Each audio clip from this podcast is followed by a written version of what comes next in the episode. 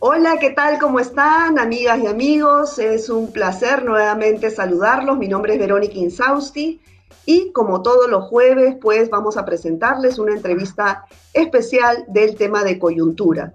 Y, por supuesto, en esta ocasión es eh, la crisis múltiple que se vive el día de hoy en Estados Unidos. No solamente la económica, social, sanitaria, ahora se ha sumado la política por las razones que todos estamos viendo.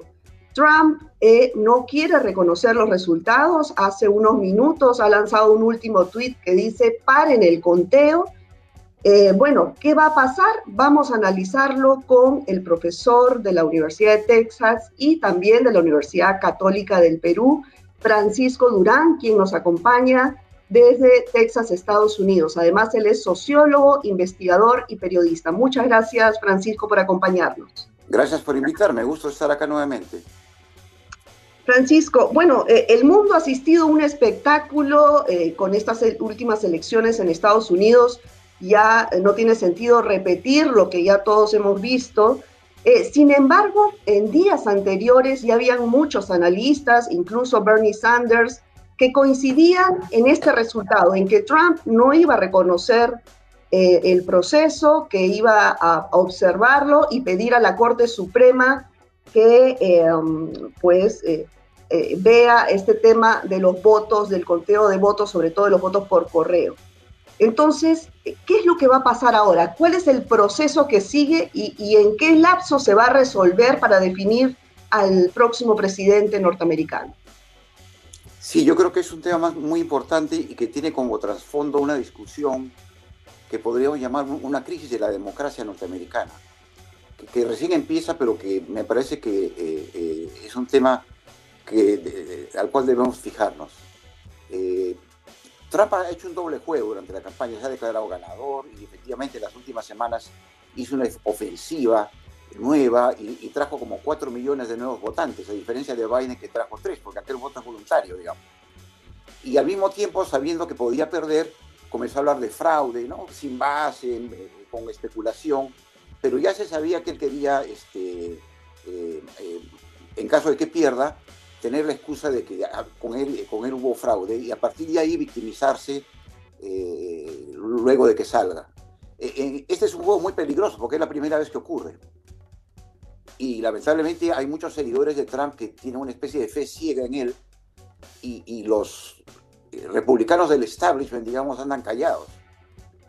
Y la pregunta que se hace es si en esta coyuntura donde él eh, ha pedido el, reconteo de votos en cuatro estados, va a haber actos de violencia, ¿no? Ya hay, milicias y grupos armados, por lo menos en un estado, que se están movilizando, este, eh, y se le van a dejar hacer este juego, ¿no? O sea, acá hay tensiones dentro del Partido Republicano, entre el establishment, y le va a decir, ¿sabes qué? Vete, no metas lío, y, Bush, familia y amigos y, sus bases eh, de neonazis, de, milicias armadas, que, que van a querer entrar a la acción. Ahora, pero ¿es constitucional, por ejemplo, que, el presidente, en este caso Donald Trump, eh, pida que paren el conteo de votos? Porque bueno, ahora ya se va a pasar, eh, esto lo va a resolver finalmente la Corte Suprema en Estados Unidos, pero ¿cómo va a ser ese proceso? No, y es parte de, la, de la crisis que Trump ha generado en los últimos cuatro años, de que no sabe de leyes o no le interesan las leyes, no conoce bien la Constitución, entonces dice cosas. Eh, pero ciertamente recuerda que acá hay 50 eh, estados con 50 leyes electorales diferentes y cada estado uno por uno tiene que decir ganó tal. Y hay cuatro estados donde el conteo es muy cercano, de repente cinco, eh, y ahí tiene, que, tiene que procesar. Pero ya Trump se adelantó y, y, está comenzando a litigar y el caso puede demorar cinco o seis semanas mientras avanza de jurisdicción eh, eh, judicial a, la siguiente hasta que podría llegar a nivel de la Corte Suprema, donde los republicanos y conservadores tienen una mayoría de seis contra tres. Pero es muy riesgoso, porque que un tribunal constitucional intervenga sobre un asunto que es constitucional, por más conservadores que sean, eh, van a perder. Y además ya, ya Trump perdió, digamos. Ellos no van a sacrificarse este, por defender a Trump, que ahora básicamente eh, eh, es un pato rengo, como se dice, y apenas salga va a ser un pato chamuscado, ¿no? Porque se, le vienen los juicios este, en el estado de Nueva York. Ahora, es evidente que, Joe Biden va a ser el próximo presidente de Estados Unidos. Bueno, hasta las últimas, el último conteo de hace una hora, Biden tenía 264 votos y Trump 214, pero en este proceso de cinco o seis semanas que, usted menciona, donde se resuelva en, la Corte Suprema, eh, se, resuelva eh, que Biden es el, nuevo presidente norteamericano, ¿qué podría pasar en este lapso de tiempo? Es muy probable de que eh, Biden asuma una posición presidenciable, serena, además se corresponde mucho con su personalidad. Y, llame a la unidad, yo no soy republicano, demócrata, el país está dividido, pero soy americano y voy a gobernar para, para los Estados Unidos, un, mensaje eh, eh, positivo, eh, unitario. Y mientras tanto va a comenzar a correr la transición, o sea, Biden ya debe estar nombrando equipos de, transición. lo más probable es que el, otro lado no quiera colaborar porque se reclaman, este, digamos, ganadores, ¿no? Y eso también es una cosa extraña de la democracia norteamericana, porque supone que cuando un gobierno sale y otro entra, el que sale le tiene que guiar en, los distintos ministerios y entidades, ¿no? Pero ciertamente Biden tiene ahí un tiempo para rehacer las relaciones que ha roto Trump con el establishment diplomático, con, los servicios de inteligencia, en, parte también con, con, los militares, ¿no es cierto? Entonces lo que va a hacer Biden es volver a lo mismo, digamos, a Obama y, rearticular la relación interna entre su aparato de Estado eh, y la presidencia, mientras que Trump va, va, a comenzar a, a, tratar de sabotear pero ya sin mucho apoyo, porque ya creo que se sienten perdedores. Hace poco vi la, declaración de su hijo mayor y se le notaba la, la, rabia en la voz, la desesperación, ¿no? Entonces va, a haber ese doble juego. Ahora, ¿no hay posibilidades de que estos eh, grupos que apoyan a, Trump inciten a, la violencia en las calles durante estas semanas? ¿Hay posibilidad de, una guerra civil? ¿Podría darse? Estos grupos están hablando de una guerra civil y ellos ven a, quienes eh, han estado en el poder como enemigos de la nación. Entonces son defensores de la nación en su mentalidad. Pero son grupos pequeños, ahora hay cientos, miles, si tú cuentas todos los estados, organizados como milicias, como grupos conspirativos, este, etc. Eh, las milicias son las más peligrosas porque tienen entrenamiento militar y policial y son los más propensos a la acción pero están vigilados, digamos. El FBI tiene una vigilancia y como van a perder el apoyo presidencial, me parece que eso de algún modo les, quita piso, porque en el momento que cometan un exceso va a actuar la ley. Entonces va, van, a, este jugar a, impresionar, a asustar. Y hasta ahí creo que llega. Si en algún momento se, se ocasiona, no un incidente aislado, sino varios incidentes repetidos de, de violencia, Claro, ah, y, eso por alguna razón que todavía no, no imagino que puede ser, eh, es como una especie de chispa, porque este es un país armado hasta los dientes. O sea, hay más armas que ciudadanos por la segunda enmienda de la Constitución, eh, perdón, enmienda. Ahí dice que tú tienes derecho a portar armas. Y lo, curioso es que puedes portar armas de asalto. Ahora, entonces... Hay eh... tensión y preocupación ahí, pero hasta ahora no ha ocurrido nada que salvo en los estados donde van a haber estas, estas manifestaciones, eh, no, ha, ocurrido nada que indique que eso se puede desatar. Pero ciertamente Estados Unidos tiene el problema de terrorismo interno y de grupos armados que se pueden, que pueden patear el tablero. Sí, bueno, y, bueno, como usted dice, eh, eh, cada estado es autónomo y lo más probable es que ante la, que surjan estos grupos violentos, pues haya una represión por parte del Estado, ¿no? Sí, por Ahora, parte del FBI, que es el, encargado de terrorismo interno, y obviamente también por, por los estados, ¿no? Pero curiosamente, Trump también se ha enemistado con el FBI. Y, el FBI, digamos, son sectores norteamericanos institucionalistas, digamos, ¿no? Que es lo que representa Biden. Claro. y probablemente ahí eh, no caigan en, el juego de Trump, ¿no? Por, interés propio, para restaurar su unidad, eh, recuperar los cuadros que perdieron y volver, digamos, a ser eh, el, brazo, el brazo policial del Estado federal. Ahora, esta elección que ha sido tan, tan reñida y polarizada, eh, ¿cómo la interpreta usted sociológicamente? Porque eh, hemos visto desde 1900, pues no había tanta ciudadanía que se volcara a, votar, ¿no? El promedio en Estados Unidos de participación ciudadana es de 50% y esta vez ha sido de 67%. ¿Cómo interpreta usted esto? ¿Sí? Es un hecho notable por la polarización que existe que atrae gente a la política y hay, como 7 millones de nuevos electores y por eso las encuestas no sabían qué estaba pasando, porque eso no están en las bases de datos y no se sabía. Y, de esos 7 millones se calcula que 4 son de Trump, lo cual es interesante, ¿no? Que ha ampliado su base en medio de esta situación y 3 de Biden. Entonces el, porcentaje es elevado, creo que es el, mayor de, de, 100 años. Y, y ese es un caso interesante en países que tienen voto voluntario tú no sabes eh, el, elemento pasivo, indiferente, apático, si participa o no participa. Aquí había un pedazo grande de electores que han decidido voy a participar porque el país está polarizado. Pero no solo está polarizado por Trump. Trump es la cabeza de la polarización, de la amargura, del sentido de que Estados Unidos está perdiendo peso, eh, de que su identidad cultural está en peligro, de que son amenazados, por, por, eh, la, gente que no es de origen anglosajón europeo, digamos, eh, y, ese es un problema interno muy viejo. Ese es un problema eh, no resuelto, pero que se agrava en la medida que la migración latina, asiática, africana, este, está creciendo, digamos, ya que es como un 35% del electorado, y año a año se suman los votos, ¿no? Entonces, demográficamente, eh, la llamada clase media blanca, la mayoría blanca, se va reduciendo y, probablemente llegue a un punto en el cual sea menos del 50%. El otro va creciendo porque tiene mayor tasa de, crecimiento demográfico y, mayor empuje por la migración, que ahora por eso Trump la ha contenido, ¿no es cierto? Para tratar de guardar esta correlación favorable eh, a los de origen europeo.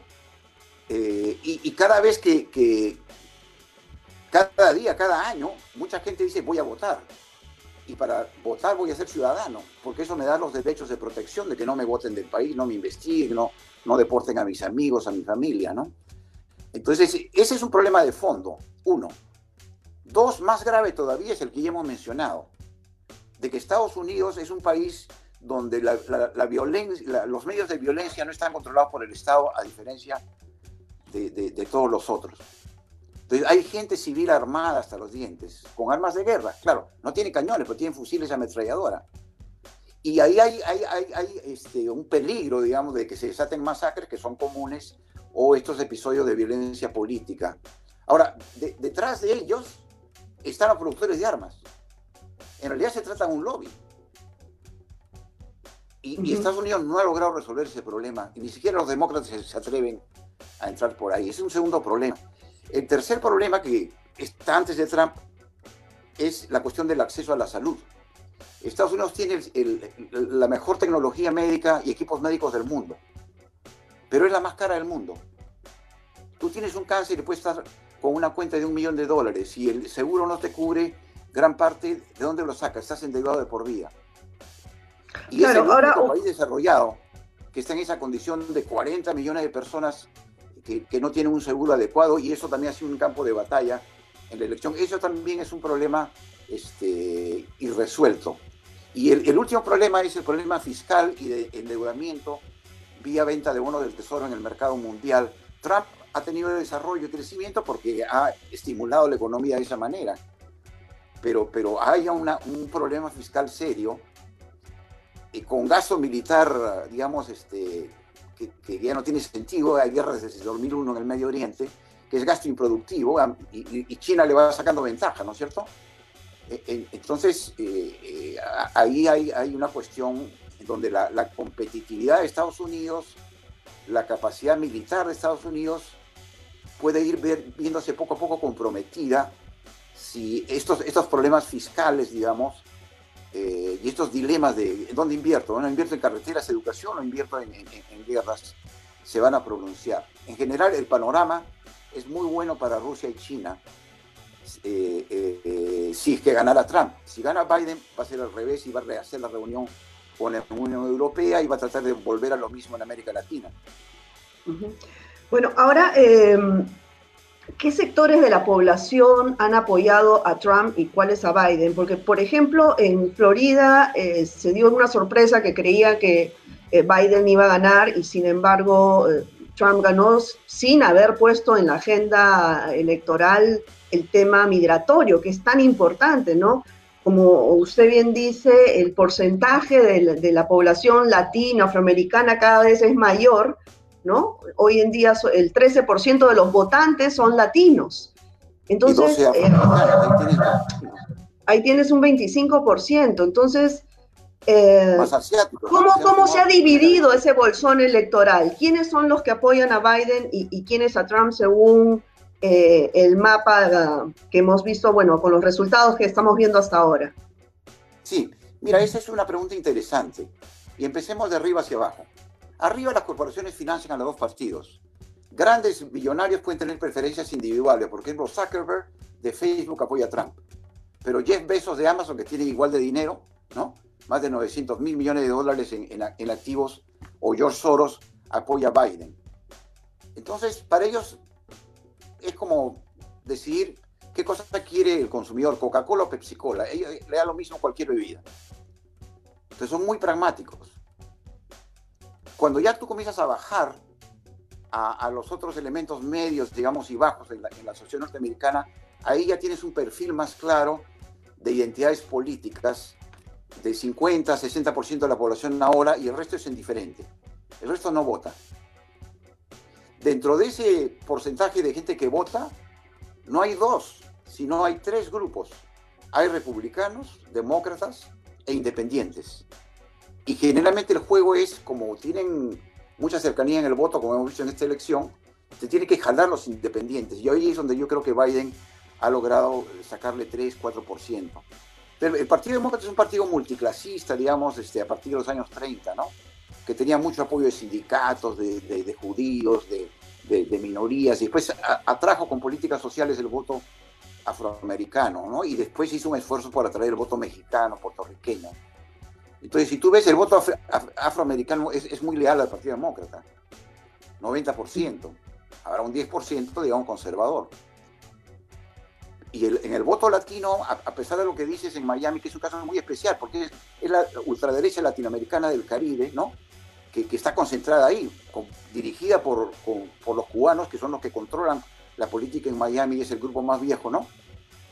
Este, y sumado ahora a un contingente conservador venezolano.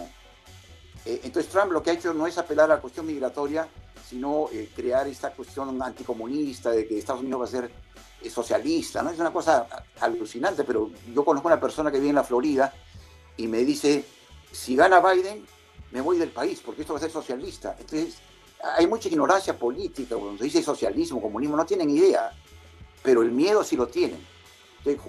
Trump ha jugado al miedo, este, pero aún así tú ves que un 70% de los latinos, habría que ver el, el estimado final, ha apoyado a Biden, porque tiene una mayoría eh, eh, mexicana, ¿no? Tiene un sector puertorriqueño que además está activado políticamente ahora más porque hay una crisis en Puerto Rico terrible. Este, y tiene un voto latino, sudamericano, que ya depende bien eh, por dónde se alinea, ¿no? Y ahí es donde salen algunos votos este, republicanos. Ahora, respecto... Ese es el partido, partido republicano, como digo, es un partido de blancos, de clase media blanca, con algunos componentes étnicos por aquí y por allá. Y, lo interesante de Trump, para terminar, es que se ha jalado el voto obrero. Por eso está ganando en la zona industrial, desde la elección anterior, con esa prédica nacionalista de que eh, hace América ¿no? de grande nuevamente y que voy, voy a traer las fábricas acá, cosa que no ha hecho, ¿no? Sí, y el voto de los granjeros, ¿no? Los granjeros blancos son un componente trampista republicano fuerte.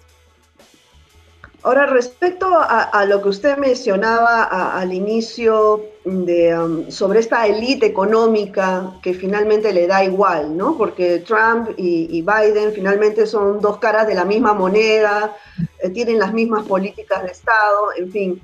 Pero ¿por qué es que apoyaron en esta eh, elección eh, mayoritariamente a Joe Biden? ¿Qué les va a dar él que no les dio Trump?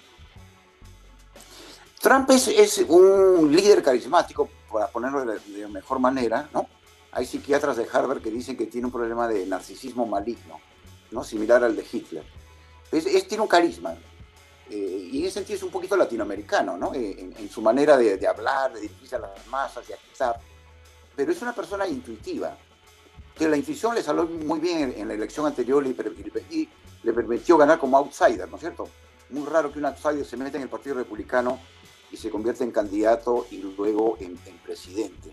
Entonces él generalmente va a contracorriente en muchas cosas, confía muchísimo en su intuición y a veces le sale, este, a veces no. Entonces, eh, eh, si tú ves los, debates y las opiniones, es un tipo que no estudia, que no lee, que no propone, que no consulta con los técnicos, ni siquiera para la pandemia.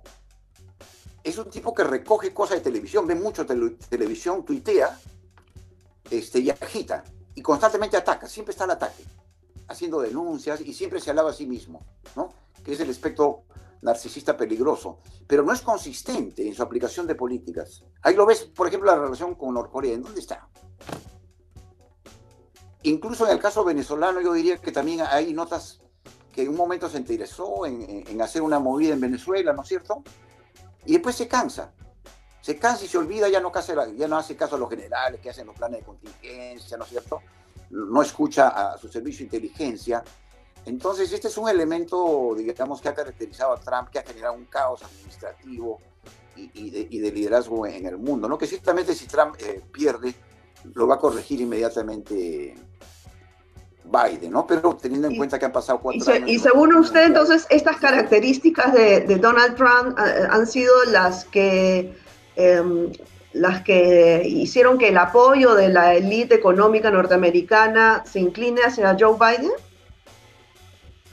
Quizás eh, el, temor a ese perfil psicótico como... Esta superélite corporativa que tiene negocios en todo el mundo ha aprovechado a Trump cuando le dieron los beneficios tributarios, ¿no? Y ha aprovechado en el caso del petróleo y otras industrias sucias a que baje la regulación. Había todo, un problema de, desregulación ambiental muy fuerte con, con Trump.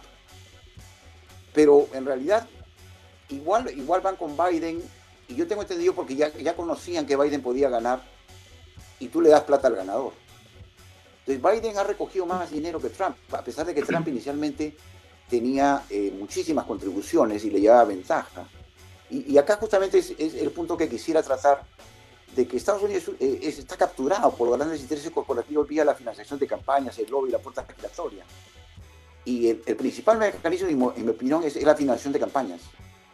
Y curiosamente empieza el día de la inauguración. Si tú ves esa gran ceremonia como la que van a ver en, en enero, ¿no es cierto? Eh, eh, donde jura el nuevo presidente, eso ya es financiado individualmente, luego de una elección financiada.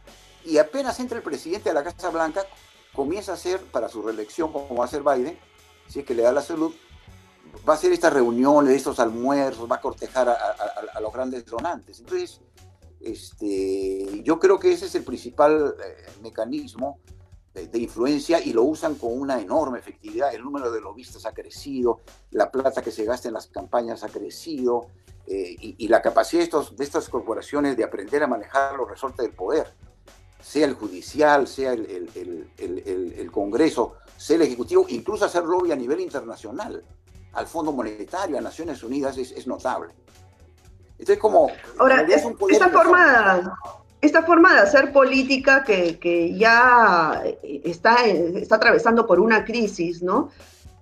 Em, no hay forma de que en Estados Unidos se amplíe un poco la, oferta, la oferta política electoral, porque ya prácticamente uno tiene que optar entre votar por los republicanos o los demócratas. ¿De qué dependería de que surjan eh, nuevas, eh, nuevas corrientes, no sé, por ahí algo, eh, quizás se tendría que cambiar la constitución, ¿qué es lo que tiene que pasar? Porque hay muchos norteamericanos que no se sienten identificados ni con los republicanos ni con los demócratas, ¿no? Sin embargo, claro, entonces e, esto, esto se da, se visibiliza en estas elecciones, por ejemplo, con, esta crisis a la cual estamos asistiendo. ¿Qué tiene que pasar para que esto cambie? Bueno, ese es, un sistema bipartidista este, que se ha ido creando en realidad desde el principio, pero que se refuerza a partir de Lincoln en adelante, donde ya surge el Partido Republicano y, el Partido Demócrata eh, actual, y ellos básicamente tienen el monopolio de la representación política. Entonces, ellos, en la medida que controlan el Congreso y la presidencia, se asegura de que, de que no haya rivales, digamos, ¿no? Por ejemplo, la, la Comisión de Debate Presidencial que es independiente, está compuesta por gente que apoya al Partido Demócrata y al Partido Republicano. Y, en elecciones donde aparecen otros candidatos menores por el lado izquierda, por el lado derecha, nunca van al debate. Entonces, si tú no lo ves en televisión nacional al, tercero o, cuarto candidato, prácticamente ha desaparecido la escena política. Entonces, el factor número uno, la, digamos, la, eh, el hecho de que han monopolizado los partidos y sabe que, bueno, si no te toca esta elección, te toca la siguiente, ¿no es cierto?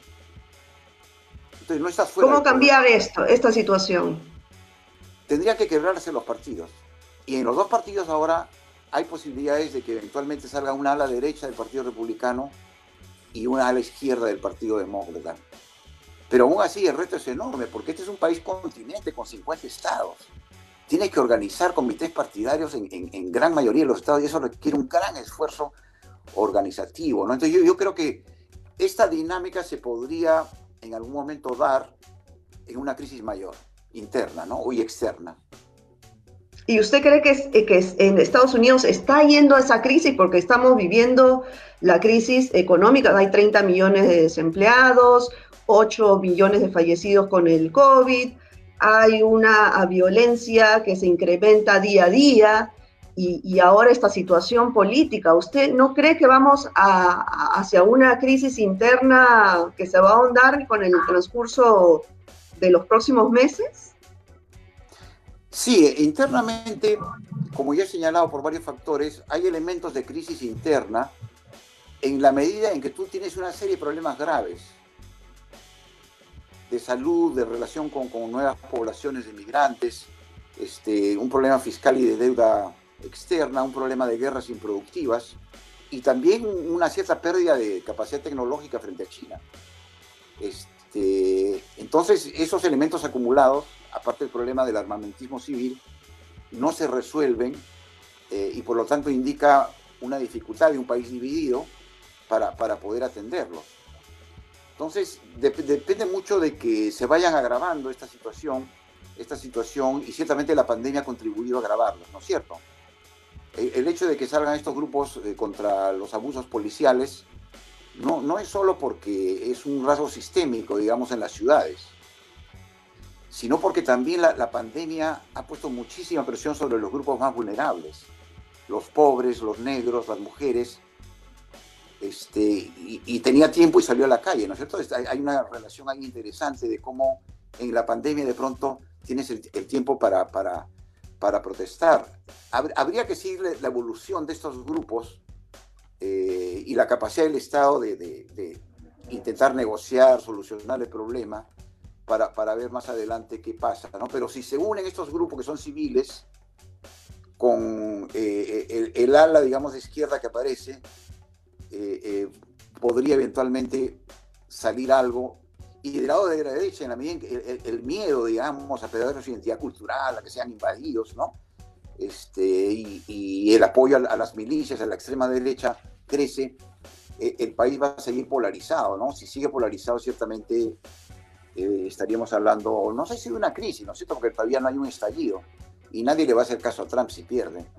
Pero podría configurarse una situación de precrisis que se suma a los problemas externos de, el declive lento pero persistente de, Estados Unidos, frente, sobre todo frente a China.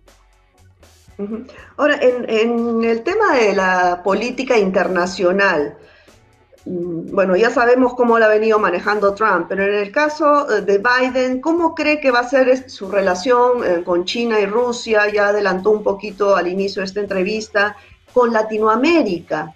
Eh, ¿Cree que va, por ejemplo, a, retomar esta política de Obama que tenía con Cuba de acercamiento? ¿Qué va a pasar con Venezuela? ¿Cómo, lo ve usted? Bueno, en primer lugar, va a ser la, relación con la Unión Europea, que es una cosa bastante fácil. Los europeos están a la espera de que gane Biden, ¿no es cierto? Para formar la, alianza de la OTAN. que es una fuerza militar mundial, no sé, está en Afganistán. Este, y eso creo que es, un elemento a, tomar en cuenta. Respecto a la China, yo creo que el, Partido Demócrata no, no está claro, está dividido. Con Obama se intentó su incorporación a la Organización Mundial de Comercio, creyendo que con la, apostando a que la incorporación iba a permitir a China salir de su encierro histórico, eh, tomar ideas modernas y eventualmente con, a medida que su desarrollo económico se aceleraba, se iba a crear una clase media y de empresarios que debía ser el motor del cambio. Ese cálculo ha sido equivocado, no ha funcionado. El Partido Comunista Chino es un partido estable que dirige el país y ha creado fórmulas hasta ahora bastante positivas para mantener el, control del Estado y la política, pero dejar espacios en la economía, permitir un crecimiento de la clase media, pero sin mayor participación política, ¿no es cierto? Este, entonces China ha ganado en este juego. Entonces tiene que volver a, la mesa de dibujo, estudiar la situación china y probablemente hacer una política de contención, no de confrontación, de contención. Sin embargo, ya pasaron cuatro años, los chinos ya conocen el juego y ya se han adelantado ellos a crear sus propias redes internacionales. Incluso están imitando el sistema de tratados multilaterales que desarrolló Estados Unidos. Lo más lógico es que Biden quiera volver a la Alianza del Pacífico. Pero eso, eso va a tomar un tiempo y, habría que ver cómo se mueve. En el caso de América Latina, eh, nuevamente han pasado cuatro años, ¿no es cierto? Es, otra América Latina.